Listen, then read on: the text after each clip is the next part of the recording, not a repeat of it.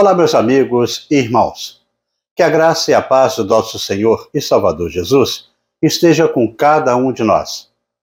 Começamos aqui mais uma lição da revista Palavra e Vida, produzida pelo Departamento de Educação Cristã, juntamente com o Departamento de Comunicação da Convenção Batista Fluminense. Esta revista foi escrita pelo pastor Luciano Cozendei dos Santos, com o título O Reino e o Monte, a cidadania do reino e o sermão do monte. Antes de começarmos a apresentação desta terceira lição, que traz o título O Testemunho do Reino, eu te convido a se inscrever gratuitamente no nosso canal, no botão aqui embaixo onde está escrito inscreva-se. Curta, deixe o seu comentário e acione o sino das notificações para que você possa receber a lição no momento em que estivermos publicando aqui no nosso canal. Compartilhe para que mais pessoas possam, juntamente com a gente, desfrutar da aprendizagem na palavra de Deus. Toda semana nós estaremos publicando aqui uma nova lição para estudarmos juntos. A lição de número 3, como eu disse, ela traz o título O Testemunho do Reino. E tem um texto base no capítulo 5 do livro de Mateus. E nós estaremos lendo do versículo 13 ao 16. E nós estaremos lendo aqui neste momento para a introdução desta lição. E o texto ele nos diz assim: Vocês são o sal da terra. Mas se o sal perder o seu sabor, como restaurá-lo? Não servirá para nada, exceto para ser jogado fora e pisado pelos homens. Vocês são a luz do mundo. Não se pode esconder uma cidade construída sobre um monte. E também, ninguém acende uma candeia e a coloca debaixo de uma vasilha. Pelo contrário, coloca no lugar apropriado e assim ilumina a todos os que estão na casa.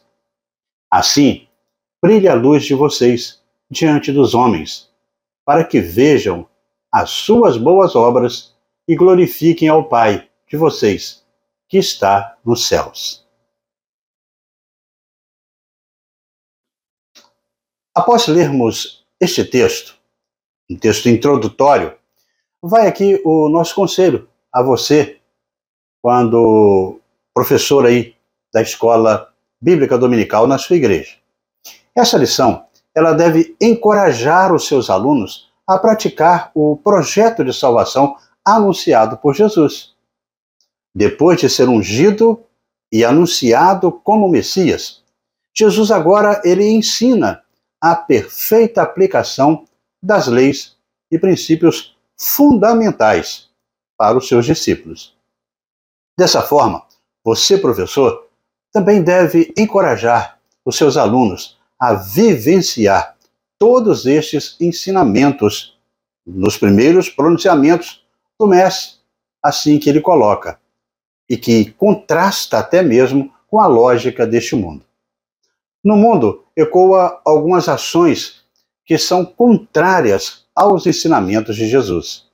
Assim, tal como o próprio Jesus agiu quando foi levado e a tentar, né, ser tentado, nós devemos resistir também aos que nos dizem o contrário. Como igreja, nós estamos vivendo as verdades eternas ou nos deixamos seduzir pela moralidade, entre aspas, que é conveniente ao mundo. Destaque aqui para os seus alunos a necessidade de renunciarmos à soberba e ao egoísmo, a fim de superarmos o pecado e atingirmos a santidade a qual somos chamados. Isto posto, veremos então que esta lição, a lição de hoje, tem como objetivo de, no final deste estudo, nós podermos compreender a importância do cristão como testemunha. Também nos levará este estudo a entender a nossa responsabilidade, bem como a integridade diante de Deus. No último encontro, na nossa segunda lição, nós falamos sobre o caráter cristão. Dessa forma, vimos e entendemos que naquele ensinamento de Jesus estavam as leis do reino. Parece uma lista de características que o cristão ele tem e pelas quais ele é abençoado e também feliz. Mas na verdade, oferece também uma série de desafios colocados por Jesus àqueles que desejam segui-lo, deixando claro onde deve estar a sua prioridade na vida. Prioridade é coisa de primeiro lugar. Definimos bem-aventurado por bênçãos, pois aquele que vive de maneira que Jesus ensinou, ele é abençoado. Definimos também que abençoado está ligado à aprovação e não pode haver bênção maior do que ser aprovado por Deus. Aprendemos também que ser cristão não significa necessariamente ser gentil, compreensivo e reconciliador, como Jesus se propôs a ser. Então, os cristãos são todos bem-aventurados, isto é, afortunados, pois estão imitando o seu mestre de todas essas maneiras. Eles pertencem a Deus e ele está do lado deles. Por quê? Como o próprio Jesus ele deixou claro, a cada bem-aventurança deles é o reino dos céus. E hoje, Jesus ele continua se dirigindo aos seus ouvintes, a nós, na segunda pessoa, e pontuando a importância do cristão como testemunha. Não é possível seguir as normas do reino exclusivamente no íntimo, buscando a sua justiça com uma vida diligentemente cristã, sem que chamemos a atenção do mundo, desse mundo que vivemos. Neste caso, haverá retaliação deste mundo. O mundo, ele nunca entenderá. Isso porque a pirâmide está invertida. Feliz é aquele que nada ostenta diante de Deus e ainda chora pelos seus pecados. O mundo não entende isso. Feliz é aquele que abre mão dos seus direitos em vez de oprimir. Aqueles que reivindicam até direitos que não têm. Feliz é o que abre a mão aos necessitados e não o que explora para enriquecer-se. Feliz é o que constrói pontes de contato entre as pessoas e não aquelas que cava abismo e inimizades entre as pessoas. Feliz é o que ama e pratica a justiça, e não aquele que usa as bênçãos ou as aberturas da lei para auferir vantagens próprias. Feliz é aquele que busca a santidade e não aquele que rasga a cara em ruidosas gargalhadas carregadas de lascívia. No reino de Deus, ser perseguido por causa da justiça é melhor do que fazer injustiça e posar de um benemérito da sociedade. As bem-aventuranças e as normas do reino praticadas com integridade em um mundo caído são aspectos principais do testemunho cristão. E esse testemunho desencadeia naturalmente a perseguição. Nos versos 13 a 16, Jesus ele cria aqui metáforas que são expressivas para retratar com, como os seus discípulos que vivem é, naquele meio, né, junto dele, deveriam marcar também o mundo. Nós temos a responsabilidade de cristãos estabelecida em três quadros: sal, luz e uma cidade situada sobre o mundo. Jesus, sobre o monte, digo, e Jesus ele continua a fazer afirmações que são importantes e de grandes significados para nós também, nos dias de hoje. Ele disse que qualquer bem que façamos, na condição de discípulos, nós estaríamos fazendo pelo poder do seu Pai. Deixa sua luz brilhar diante dos outros, para que eles vejam as vossas boas obras e deem glória ao vosso Pai que está nos céus, como registra Mateus 5,16. Assim Jesus falou.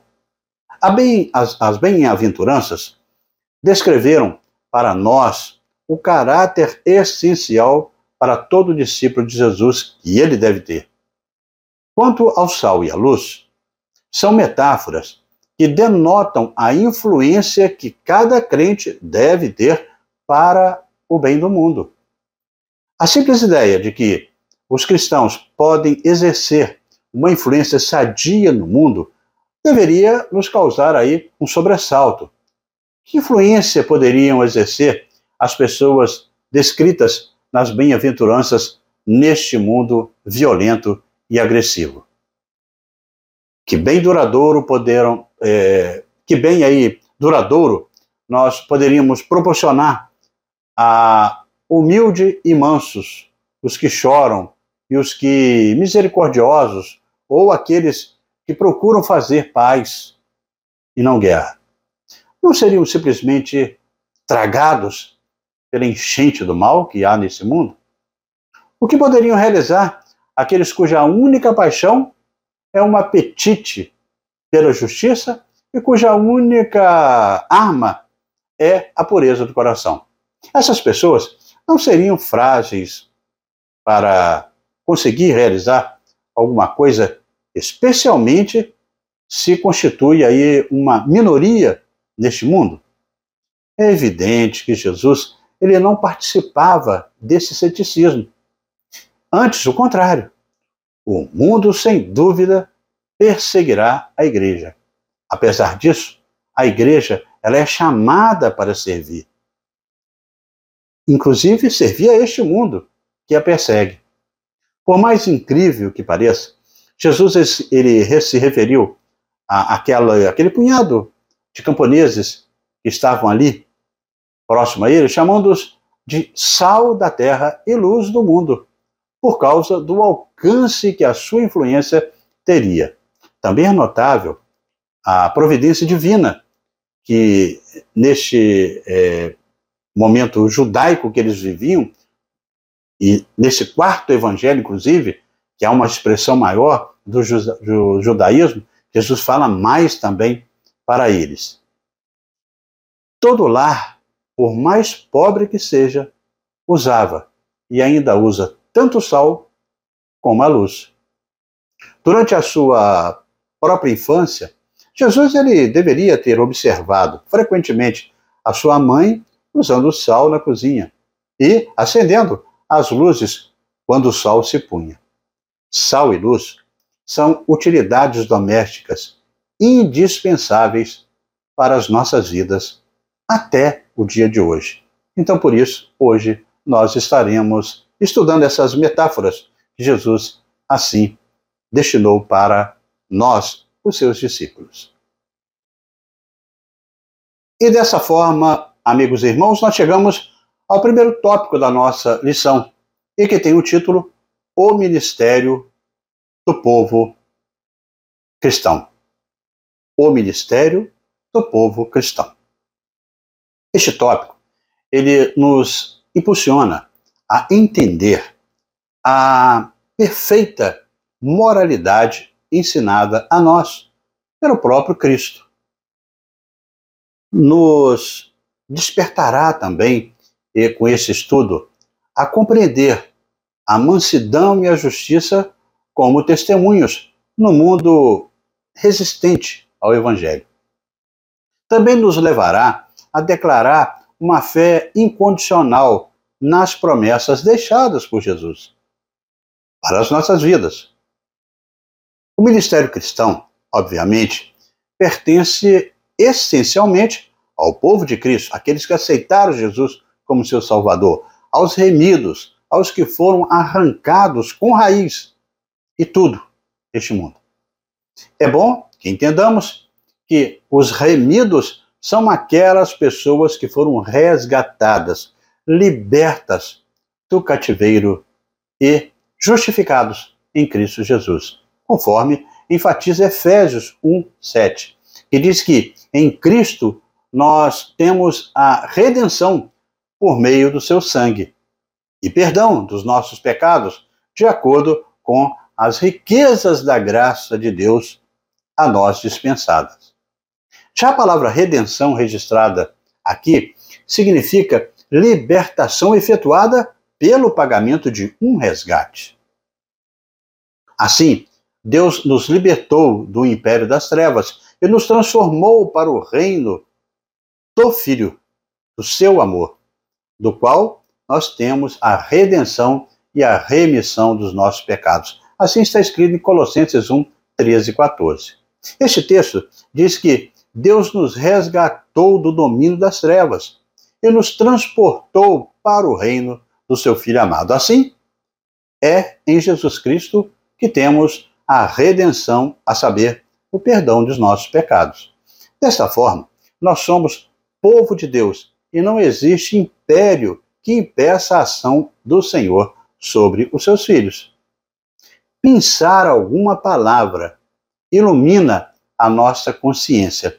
Deus, por exemplo, tirou o poder das trevas que estava sobre nós e nos resgatou do perigo, nos livrou da potestade do mal.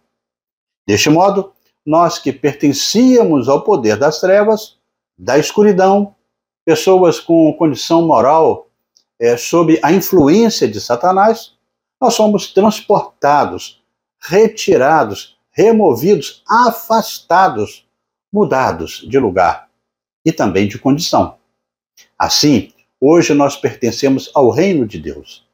Em Cristo Jesus, adquirimos o direito e a recompensa e os privilégios desse seu reino. Sobre nós agora, não pode existir domínio das trevas, porque o crente, ele foi liberto, resgatado e perdoado pelo sangue de Jesus. Dessa maneira, através da ação do Espírito Santo, nós passamos a entender que os que são de Cristo integra agora o reino dos céus e precisam cumprir o padrão mais elevado nas relações humanas. O que somente é possível aí através do Senhor Jesus, da ação do Espírito Santo. Aquele que integra o reino dos céus possui direitos que são concedidos por Cristo. E é nele que obtemos a capacidade para agir cumprindo os deveres do reino. Dessa forma, irmãos, nós chegamos ao segundo tópico da nossa lição. A lição de hoje, e aqui tem o título O Sal da Terra. O Sal da Terra. Jesus, ele usou, como nós falamos, dois símbolos para descrever a influência que os cristãos têm sobre uma sociedade não cristã. O primeiro aqui foi o sal. E nós estaremos analisando sobre este elemento. Os que fazem parte do reino dos céus, como falamos até agora, ou seja, os discípulos de Cristo, eles necessitam viver segundo os princípios das bem-aventuranças, como estudamos na lição passada. Precisam ser sal de acordo com Mateus 5,13, que é influenciar o mundo, preservando o que é bom, realizando obras que glorifiquem ao Pai. Neste contexto, observamos a preparação dos discípulos para assumirem o papel de testemunhas, como diz o versículo 13: Vós sois o sal da terra. Ora, se o sal for insípido, ou seja, sem sabor, como lhe restaurar o sabor? Para nada mais presta senão para ser lançado fora e ser pisado pelos homens. O sal, ele possui dois usos dar gosto e conservar. Primeiro aí, alimentos como o mingau de aveia ou é, os, os molhos, né? São muito desagradáveis ao paladar sem o sal. Durante a Idade Média, na Europa, quando as pessoas preparavam a maior parte dos seus próprios alimentos, elas ainda não tinham que viajar para é, os mercados anuais, né, para comprar o sal. O sal ele era considerado aí um ingrediente primordial, absolutamente essencial. Desta forma, a vida sem Cristo e sem o cristianismo é impossível de ser realizada. Ela é insípida, porque é Jesus, é o Cristo que dá o sabor a este mundo. O sal também conserva. Antes do advento das caixas de gelo, dos modernos refrigeradores, o sal ele era um dos principais meios de conserva de alimentos. Peixes, carnes e outros tipos de alimentos também, eles eram assim produzidos. Por exemplo, em Cafarnaum, eles até Jerusalém, eles andavam quilômetros e quilômetros para procurar esse tipo de produto. Assim, o seguidor de Cristo, ele deve agir como um conservador, né? Uma pessoa que conserva este mundo. Deixemos imaginar o que aconteceria nessa sociedade moderna se retirassem o povo de Deus, se retirasse a presença da igreja. Na antiguidade, o sal ele era utilizado principalmente como conservante, como vimos aqui. É essencial para preservar os alimentos, já que não havia opção do congelamento. Além disso, o sal também ele era empregado para realçar o sabor. Na época de Jesus, o sal do Mar Morto, por exemplo, consistia em uma mistura de sal e outras substâncias. Exposto ao tempo, o sal poderia perder a sua propriedade, tornando-se algo que aparentava ser sal, mas tinha perdido a sua essência.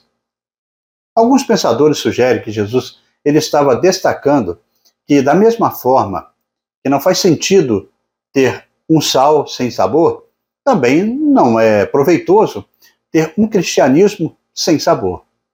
O Senhor Jesus ele afirma que o mundo sem a presença de discípulos que vivem com integridade em seu chamado se deteriora.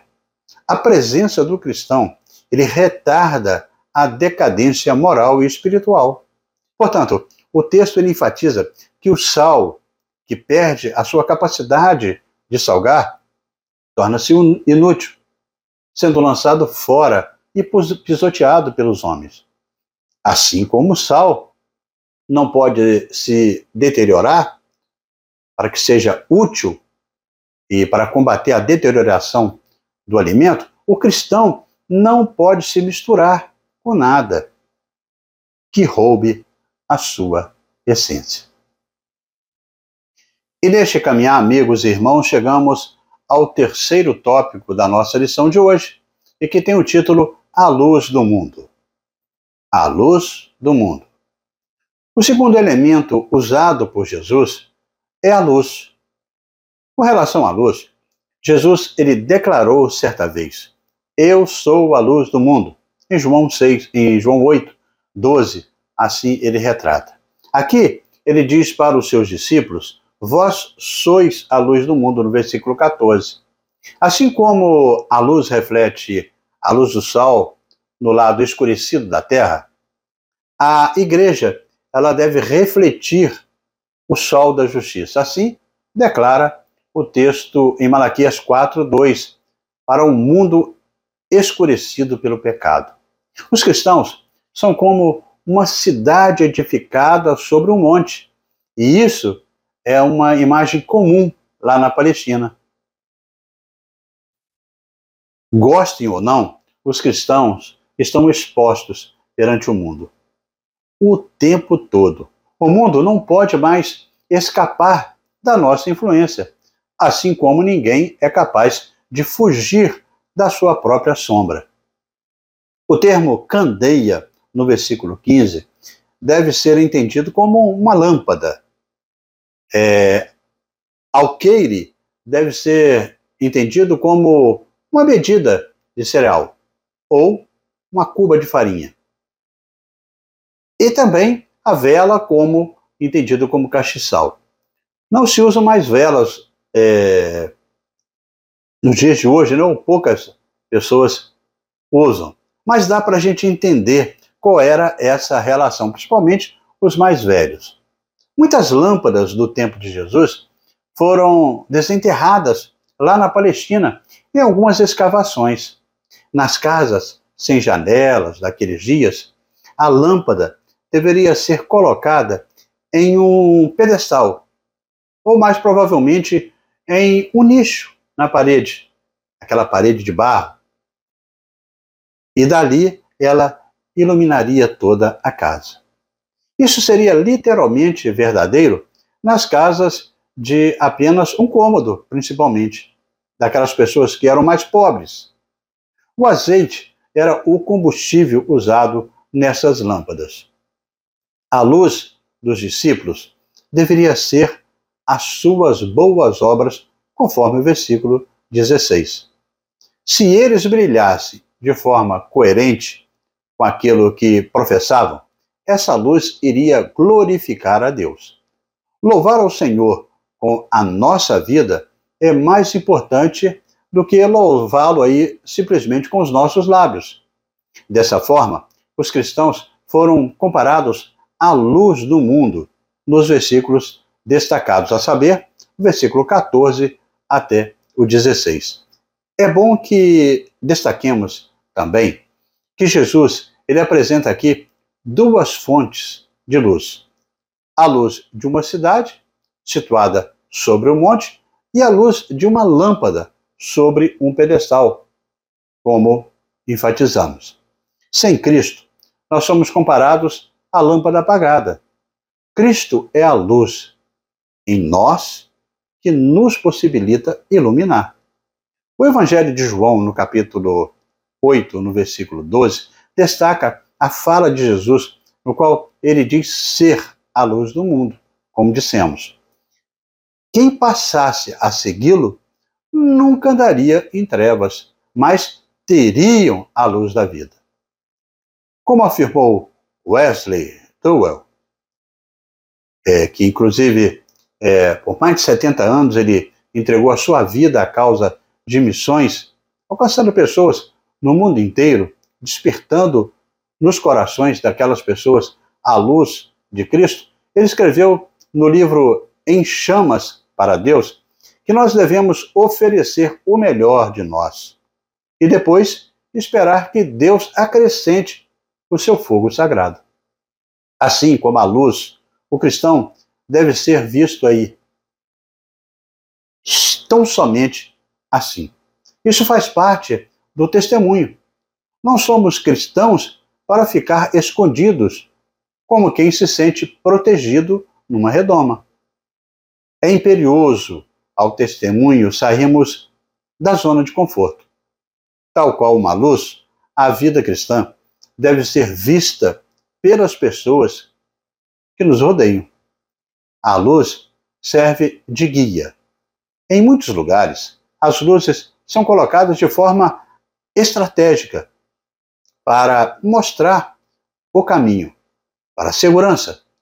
O testemunho cristão precisa ser uma espécie de farol, apontando o caminho que é Cristo. As pessoas, ao olharem para um cristão, não devem se perder. Pelo contrário, o cristão tem de ser aí uma referência segura.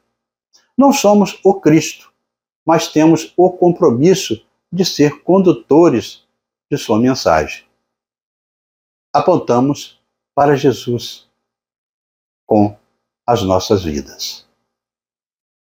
Desta forma, amigos e irmãos, chegamos à conclusão da nossa lição de hoje.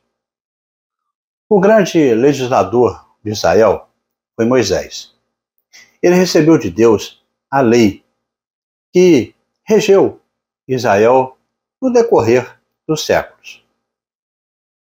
Os princípios e as regras de conduta do povo hebreu estão previstas no Pentateuco. Jesus, o Emanuel, conforme destaca Mateus 1:23, o sumo legislador, em seus discursos, estabeleceu os princípios e as regras fundamentais do reino dos céus aos seus discípulos, sustentando deveres éticos e morais que são relevantes para todo sempre. Dessa forma, estes discursos são utilizados em incontáveis obras seculares. Tamanha a sua beleza e profundidade em diversos aspectos, tanto filosóficos, teológicos, sociais e até mesmo jurídicos. O mestre, ele foi amplo em suas orientações.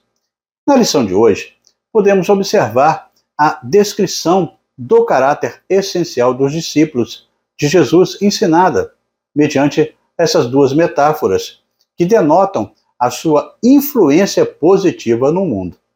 O cristão não pode contribuir para o caos.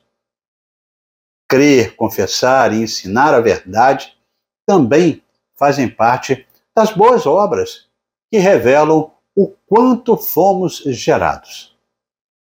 Assim como o sal pode perder a sua salinidade, a luz em nós pode também transformar-se em trevas.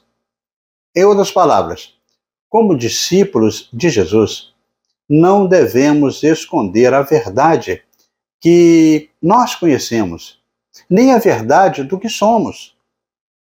Não devemos nos vangloriar pela diferença de vida, mas devemos desejar que nosso cristianismo seja perceptível por todos com quem convivemos. Refugiar-se no invisível é uma negação do chamado, como bem diz John Stott. Pregar o evangelho é auxiliar e também auxiliar as pessoas como é como esfregar é, sal na ferida é, curar o pecado. O caráter do cristão influencia, conforme definido nessas duas metáforas de sal e luz. E essa influência deve testemunhar quem é Cristo em nossas vidas. As metáforas também nos dizem algo sobre as duas comunidades. O mundo, evidentemente, é um lugar escuro, com pouca luz ou nenhuma luz própria, pois precisa de uma fonte de luz eterna para iluminá-lo, e é Jesus. É verdade que o mundo sempre estará faltando aí ah, alguma iluminação nele, mas, na realidade, grande parte de sua pretensa luz não passa de trevas. O mundo, ele manifesta também uma tendência que contrasta com aquilo que Cristo quer para as nossas vidas. E nós cristãos, em posse da luz de Cristo, nós devemos demonstrar aquilo que é agradável a Deus, aquilo que para o mundo é absurdo. Pois sem o sal e sem a luz, o mundo apodrece. O mundo, ele necessita do cristão para não se deteriorar. A igreja, por outro lado, ela foi colocada no mundo com o duplo papel, como sal para interromper ou pelo menos é, retardar o processo de corrupção social e como luz para desfazer as trevas. Quando nós assim executamos essas duas metáforas, nós vemos que deliberadamente Jesus o que ele queria para as nossas vidas neste mundo. Nos dois casos, Jesus primeiro faz uma afirmação: Vós sois o sal da terra, vós sois a luz do mundo. Depois, ele acrescenta um apêndice, a condição da qual depende esta afirmação. O sal deve manter a sua qualidade de salgar e a luz deve brilhar. O sal para nada serve se perder a sua salinidade. A luz torna-se inútil se for escondida. As impactantes palavras de Jesus no Sermão do Monte devem ser cuidadosamente observadas por todos nós, por todos aqueles que dizem ser seus discípulos. Se a nossa prática diária não for a de ser luz ou de ser sal fora do saleiro, ou seja, se não for fiel cumprindo as leis do reino, não seremos súditos deste reino. No nosso dia a dia, devemos sempre obedecer às leis do reino e sempre nos avaliar se temos feito tudo o que Jesus tem nos orientado a fazer, de acordo com a sua palavra. Guardar, observar e obedecer ao Rei do Reino, as suas diretrizes precisam ser o nosso ideal. E dessa maneira, amigos e irmãos, nós chegamos ao nosso momento para pensar e agir, com três reflexões para fixarmos a nossa aprendizagem da lição de hoje. Em primeiro lugar, entendemos que nós fomos remidos pelo Senhor, resgatados da nossa velha maneira de viver e, uma vez libertos, nós vivemos para a sua glória, para a glória de Jesus para a glória de Deus. Aqui vai uma indagação. Existe alguma área em nossa vida que precisa de mais atenção? Para que possamos ser sal e luz, como nós aprendemos, e ativos neste mundo, devemos colocar a nossa vida diante do Senhor. E dessa forma, aqueles que integram o reino dos céus possuirão direitos concedidos por Cristo e nele obtendo, por conseguinte, a capacidade para agir, cumprindo os deveres de súditos neste reino. Em segundo lugar, para pensar e agir, sabemos que a integridade abençoa, a falta dela deteriora o mundo. Tem relação aí com completude e inteireza. Diante disso, como está o nosso testemunho cristão? Jesus faz uma afirmação muito importante e de grande significado, dizendo que qualquer bem que eles façam, ou seja, que os cristãos façam, é, na condição de discípulos, estarão fazendo pelo poder do Pai. Nós deixemos a nossa luz brilhar diante dos outros, para que eles vejam as nossas boas obras e deem também glória ao nosso Pai que está nos céus, conforme destaca o Evangelho de Mateus, no capítulo 5, no versículo 16. A terceira questão para pensar em agir: sem Cristo somos lâmpadas apagadas. Quando, quanto mais comunhão com Ele, mais propagaremos a sua luz nós devemos avaliar a nossa comunhão e devemos orar para que cada dia isso aconteça. Jesus nos advertiu a fazermos nossa escolha de forma apropriada, com base nas orientações de Deus da sua palavra. E não simplesmente seguir a multidão, tomando o caminho mais fácil para viver. O cristão enquanto verdadeiramente representante de Cristo, deve ser aquele cuja vida deva ser semelhante ao Senhor, sem mácula. Essa é a exigência. Esse deve ser o alvo. O cristão, muitas vezes, precisa ser essa luz de advertência, ou seja, precisa exortar as pessoas. É preciso, com amor, dizer a verdade. Sem Jesus, o ser humano caminha para um precipício espiritual chamado inferno, condenado à morte eterna. Que o Senhor possa nos tornar a cada dia mais e mais sal e luz neste mundo tão necessitado na presença do Mestre. E assim, amigos e irmãos, nós terminamos mais uma lição da revista Palavra e Vida. Mas antes de você sair, eu te convido a se inscrever no nosso canal, no botão aqui embaixo, onde está escrito Inscreva-se. Curta, deixe o seu comentário e acione o sino das notificações. E compartilhe para que mais pessoas possam desfrutar do conteúdo para a edificação de cada um na aprendizagem da palavra de Deus. Na próxima semana, nós estaremos estudando a lição de número 4, com o título Jesus e a Lei. Jesus e a Lei. E estaremos publicando aqui esta nova lição, se Deus assim nos permitir.